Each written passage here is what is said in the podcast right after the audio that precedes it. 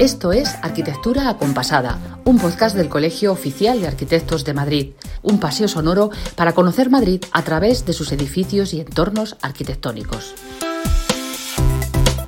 Buenos días, buenas tardes o buenas noches. No importa qué hora sea para ti, estás a punto de descubrir algunos de los secretos mejor guardados de los edificios y entornos arquitectónicos de Madrid. Bienvenidos a este episodio especial de Navidad. ¿Cómo van las fiestas? ¿Te has atragantado ya o me estoy atragantando yo otra vez con algún polvorón, María Paredes? Palabra difícil esa, ¿eh? Complicada, ¿eh? Pero no, no, fíjate, José, yo no fui nunca de polvorones. Yo soy de mazapán, que es muchísimo más seguro. ¿Dónde va a parar? Almendra me encanta.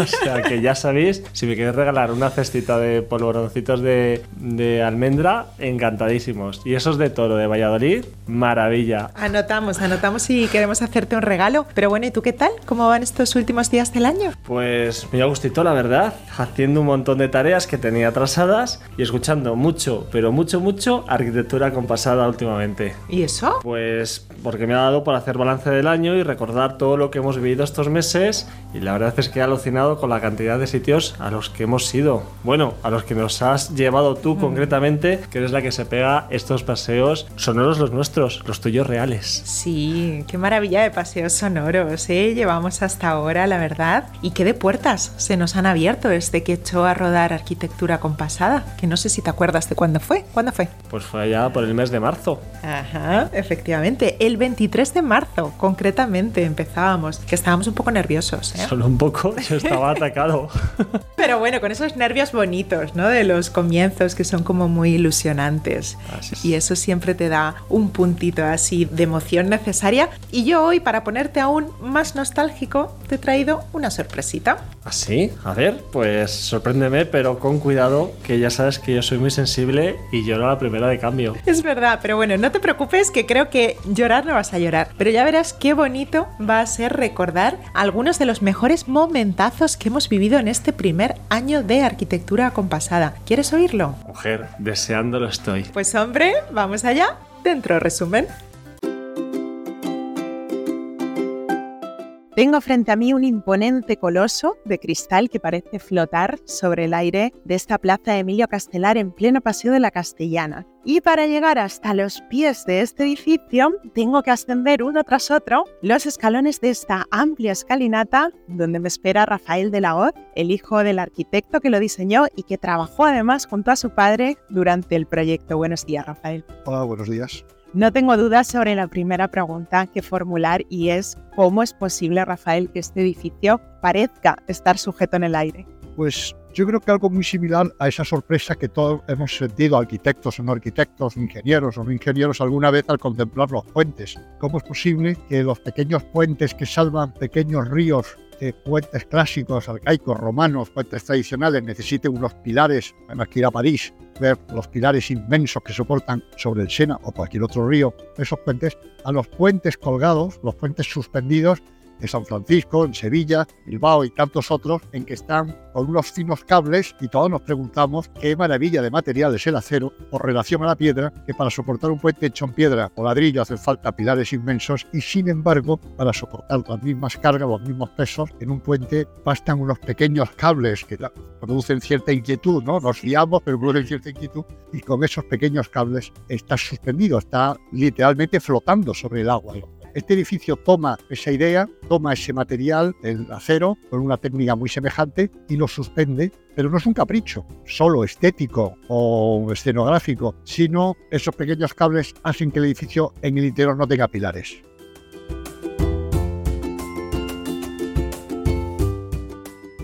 Estoy en la entrada del espacio cultural Serrería Belga, un inmenso centro cultural de, atención, casi 4.000 metros cuadrados, en pleno centro de la capital, y todo un referente de la cultura madrileña, pues aquí se acogen todo tipo de muestras artísticas y de presentaciones literarias. Claro, en realidad este solar en su día estaba en las afueras de Madrid, prácticamente al lado de la, de la estación de Atocha, y fue una industria que trajeron unos, unos industriales belgas precisamente para explotar los montes del Y generar una fábrica en la que producir, nada, madera doméstica, o sea, carpinterías, puertas, molduras para, para las casas. Y luego se fue quedando, consolidando, empezó a crecer la ciudad y quedó atrapada de repente en un, en un enclave privilegiado, al lado del Museo del Prado, al lado del Jardín Botánico, al lado del Reina Sofía, ¿no? una industria de principios de siglo.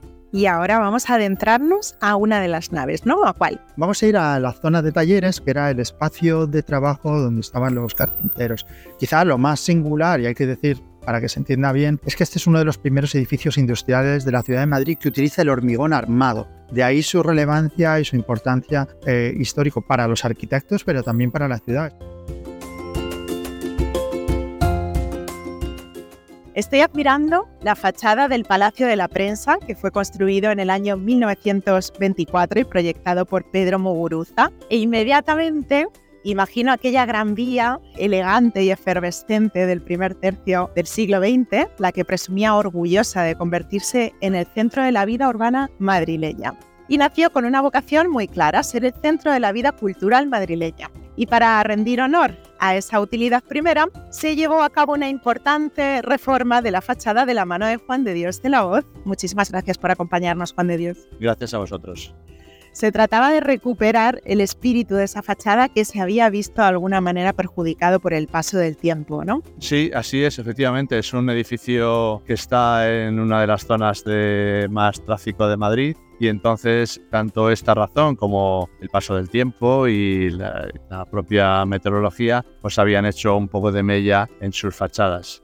La restauración de estos edificios, que son bienes integrantes del patrimonio, requieren no solamente, en este caso, de, de un arquitecto, sino que ha habido que contar con arqueólogos, historiadores e incluso químicos y físicos que analizaran las características de los materiales recogimos un ladrillo, hicimos pruebas sobre él intentamos encontrar el ladrillo que más se pareciera. De hecho, si uno mira a la fachada, tendría que tener muy, muy, muy buen ojo para encontrar todos aquellos que se han cambiado, pero han sido muchos cientos de ladrillos que ha habido que modificar, quitando los que estaban prácticamente desintegrados y colocando unos ladrillos nuevos.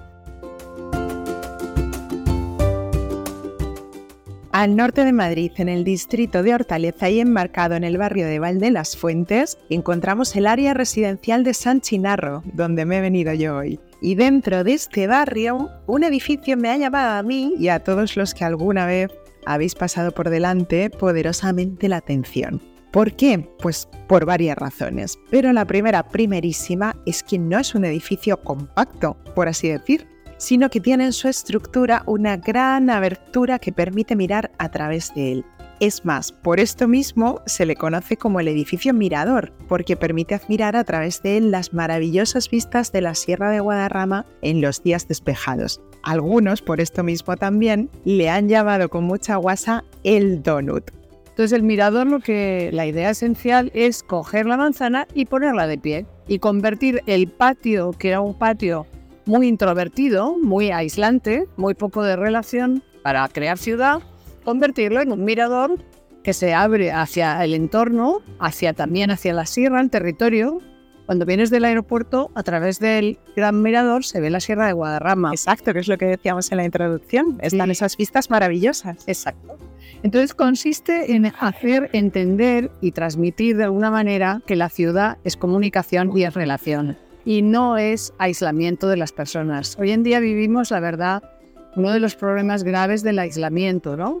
Varios países están creando el Ministerio de la, de la Soledad. Sí. Entonces, tenemos que entender que la ciudad es un lugar donde el intercambio, la relación humana, se tiene que producir y es lo más valioso de la ciudad. Bastante conflictivo es vivir en las ciudades como para que no les hagamos la parte buena.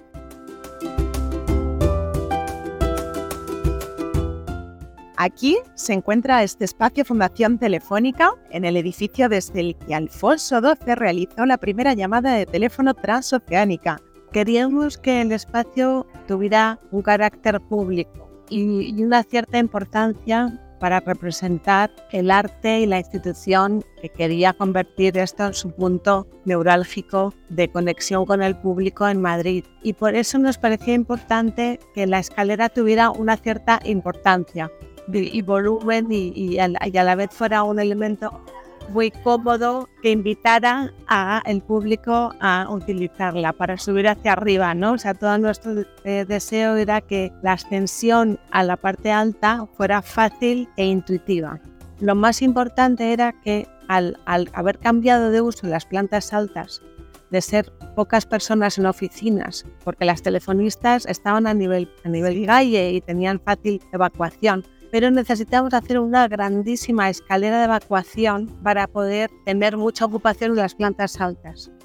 Entonces, pero también necesitamos un, un, hall muy acogedor y con suficiente espacio para poder tener grandes grupos que, que llegaran a ver el espacio. Entonces, lo que fue muy importante en este proyecto fue cuando pudimos darnos cuenta de que la escalera principal o la escalera representativa del proyecto iba a ser además la escalera de evacuación.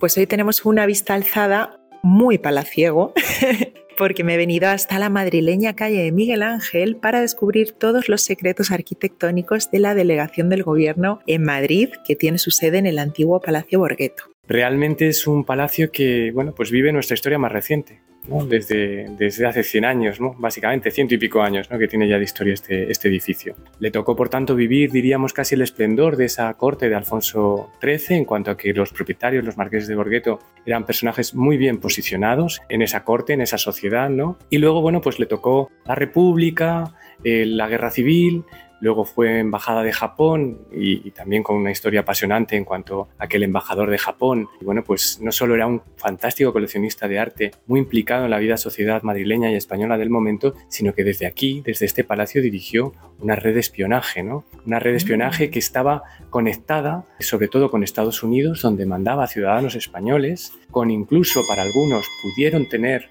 también conexiones con los propios políticos españoles, aunque eso nunca se ha podido llegar a aclarar, pero que trataba de alguna manera de obtener información fundamental para lo que era el proceso de la guerra, ¿no? de la Segunda Guerra Mundial. Apasionante sin duda lo que sabrán estos muros, lo que callarán también. ¿En qué salón nos hallamos ahora mismo, tú y yo, en modo palaciego? Sí, bueno, pues estamos en el vestíbulo, lo que sería el vestíbulo del palacio, ¿no? que se conserva bastante bien. Todo lo que es la planta baja del palacio, del antiguo palacio, se mantiene, ¿no? Lo que era la zona, diríamos, de recepción, la zona más pública, ¿no? Es el vestíbulo del que arranca lo que sería la escalera principal, una escalera de 1,60 metros de ancho, de mármol, con su barandilla de forja de hierro en los, lo que serían los barrotes, los balaustres, y toda la barandilla de bronce, ¿no? O sea, una escalera, diríamos, muy lujosa, ¿no?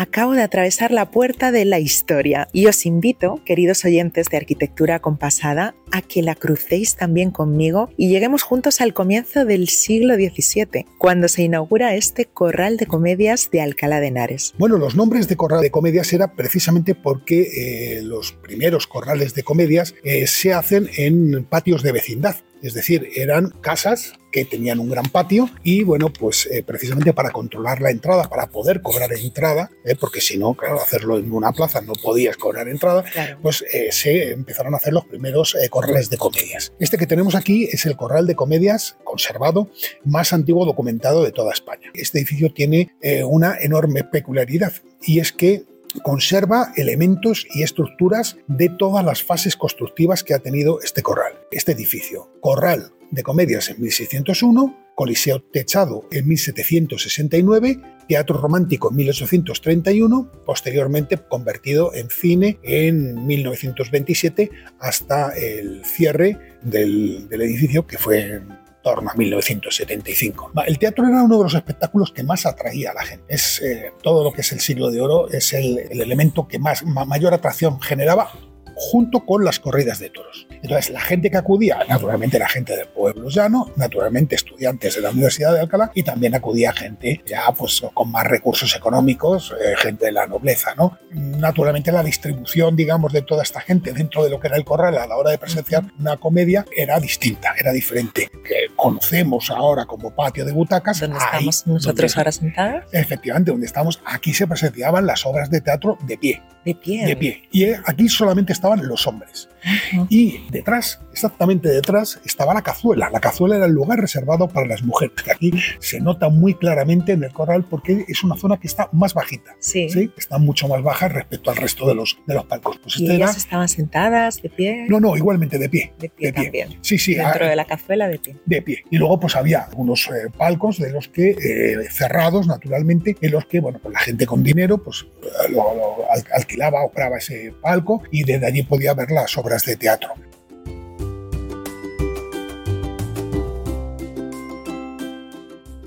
Vaya viaje, María, acabamos de recorrer en apenas 15 minutos la serrería belga con ese pasado industrial tan característico, el edificio castelar y la magia que tiene porque parece que está suspendido en el aire el Palacio de la Prensa y la importantísima reforma de su fachada, la reconversión de Telefónica en este espacio cultural maravilloso que acoge a todos los madrileños y visitantes, el edificio Mirador y la razón de su abertura que hace que le llamen el Donut, las intrigas del Palacio de Borgueto y el pasado y presente de nuestro corral de comedias en Alcalá de Henares, que es el corral más antiguo de toda España y que hemos visitado apenas hace unas semanas. ¿Qué? ¿Cómo te quedas, pues eh? cómo voy a quedar maravillado y qué ganas tengo ya de que llegue la próxima temporada y descubramos más y más de nuestro querido Madrid a través de estos edificios que le ponen rostro a nuestra región. Sí, y además esto hay que decir que ha sido una pequeñísima parte de todos los contenidos que hemos grabado este año en Arquitectura Compasada y que os recordamos tenéis a vuestra disposición en absolutamente todas las plataformas sonoras de audio, además de en la web del colegio del COAM, claro. Así que así haremos, querido. El año que viene volvemos con muchísimos más paseos sonoros. Yo también estoy deseando. Pero ahora es Navidad, que por eso llevamos estos gorritos tan estupendos que nos hemos puesto.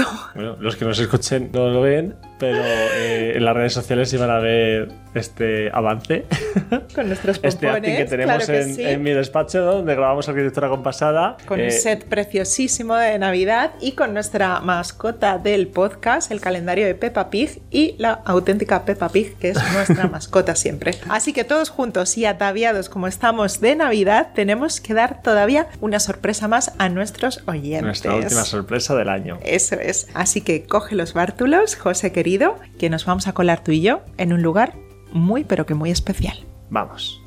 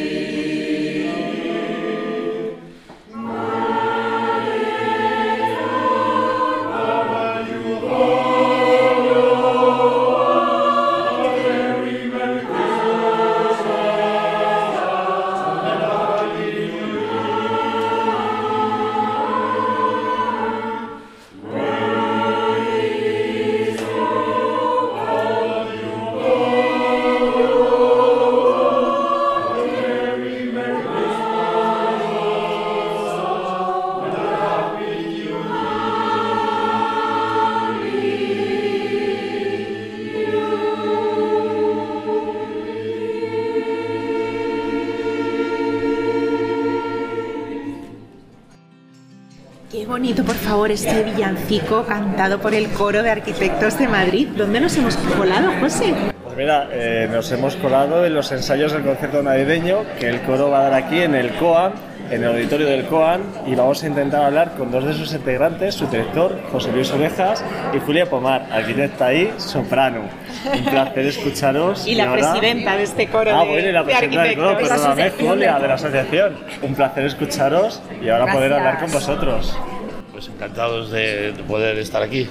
Yo quiero preguntaros cómo empieza todo, cuándo se forma este coro. Pues mira, la verdad es que la historia es muy bonita. En el año 2013, sabéis que el COAM a los colegiados nos envía un boletín semanal y en, como en octubre así salió un anuncio.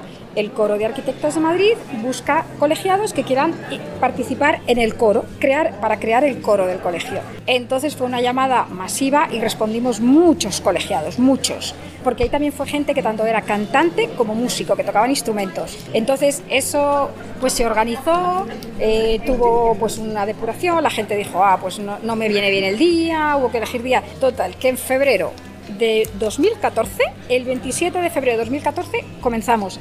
Desde ese jueves hasta hoy, jueves 21 de diciembre de 2023, no hemos fallado, salvo la pandemia. La pandemia sí que nos retiró de la circulación y nada más. Y he de decir que eso fue una iniciativa de unos colegiados. Carlos Aldeanueva, que yo esperaba que estuviera aquí con nosotros, hoy está un poco enfermo. Pero él fue, sí, hablando con los decanos, decir, por favor, el Colegio de Arquitectos de Madrid debe tener un coro como tantas instituciones. Y lo consiguió, y aquí estamos.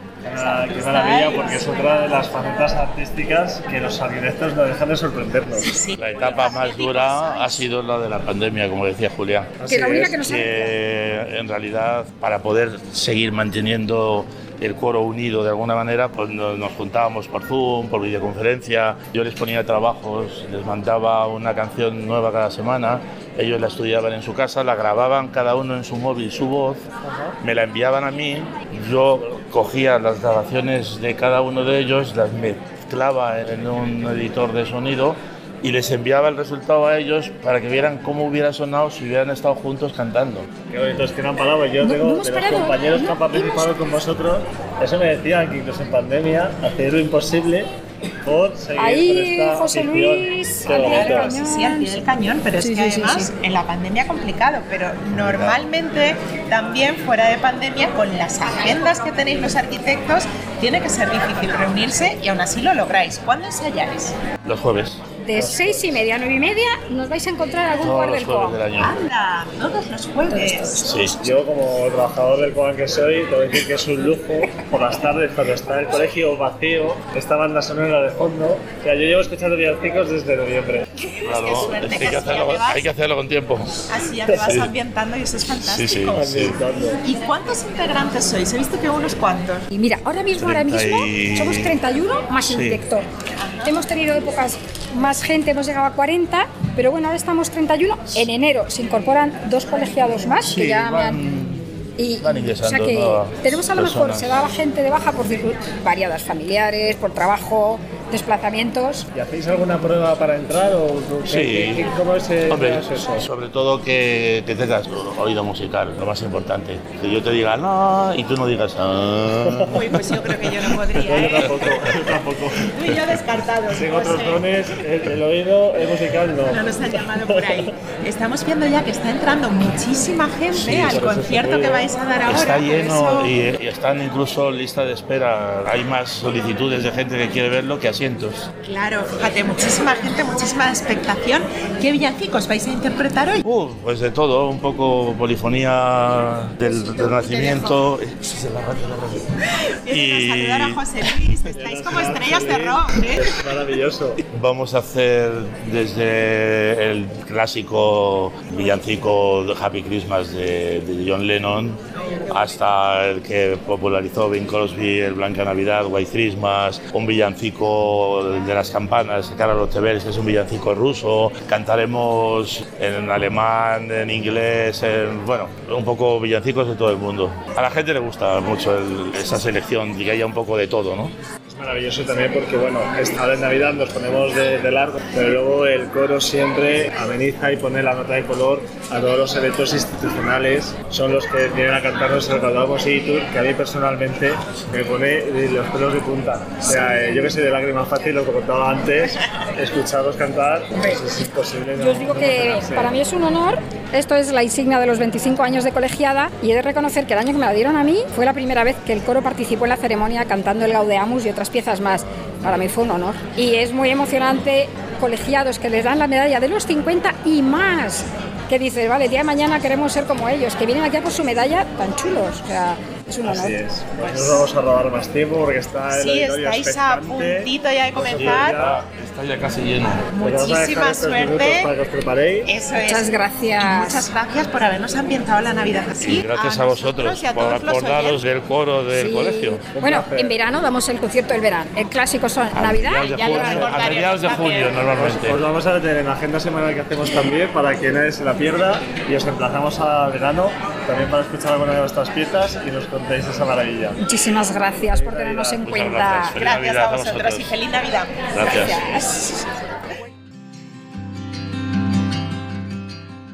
Pues ahora sí, después de habernos endulzado todos la Navidad, además de con polvorones y mazapanes, con estas voces angelicales del coro de arquitectos, toca despedirnos. Mm, pero es por poco tiempo, porque la semana que viene también regresamos con otro podcast y otra sorpresa. Ahí lo dejo.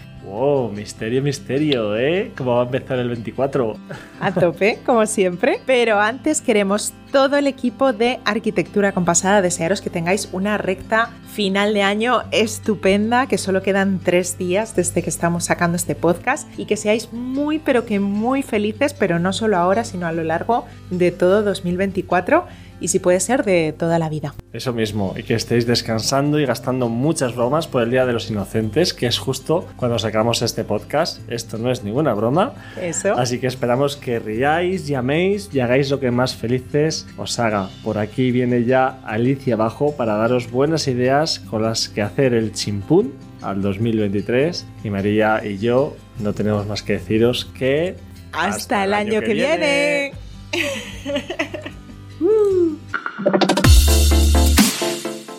Pues yo me sumo a las felicitaciones navideñas de José y María y os traigo ya por aquí planes maravillosos para hacer durante los últimos días de 2023 y los primeros del año 2024. Tomad nota y elegid el vuestro. Uno de los edificios de Madrid más imponentes es la Real Basílica de San Francisco el Grande, próxima al popular barrio de la Latina. Destaca por la inmensa riqueza artística que atesora, con cuadros de Goya y Zurbarán, y también, por supuesto, por su impresionante cúpula, la más grande de España y la cuarta mayor de Europa. Fue declarada en 1980 Monumento Nacional y puede recorrerse con visitas guiadas de martes a viernes en horario de 10 y media a 12 y media y de 4 a 5 y media de la tarde. La entrada cuesta 5 euros, 3 a los pensionistas menores de edad y grupos, y los jueves es gratuita, así que aprovechad.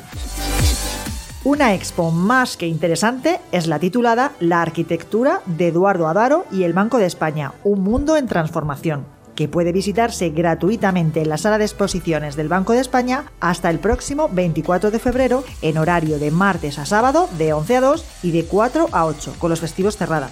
En la muestra se presenta el avanzado trabajo arquitectónico de Adaro, responsable principal del diseño de la sede original del Banco de España, y uno de los arquitectos más relevantes del último tercio del siglo XIX, que fusionó lo palaciego y lo industrial, lo tecnológico y lo artesano, y en resumen, la tradición con la innovación.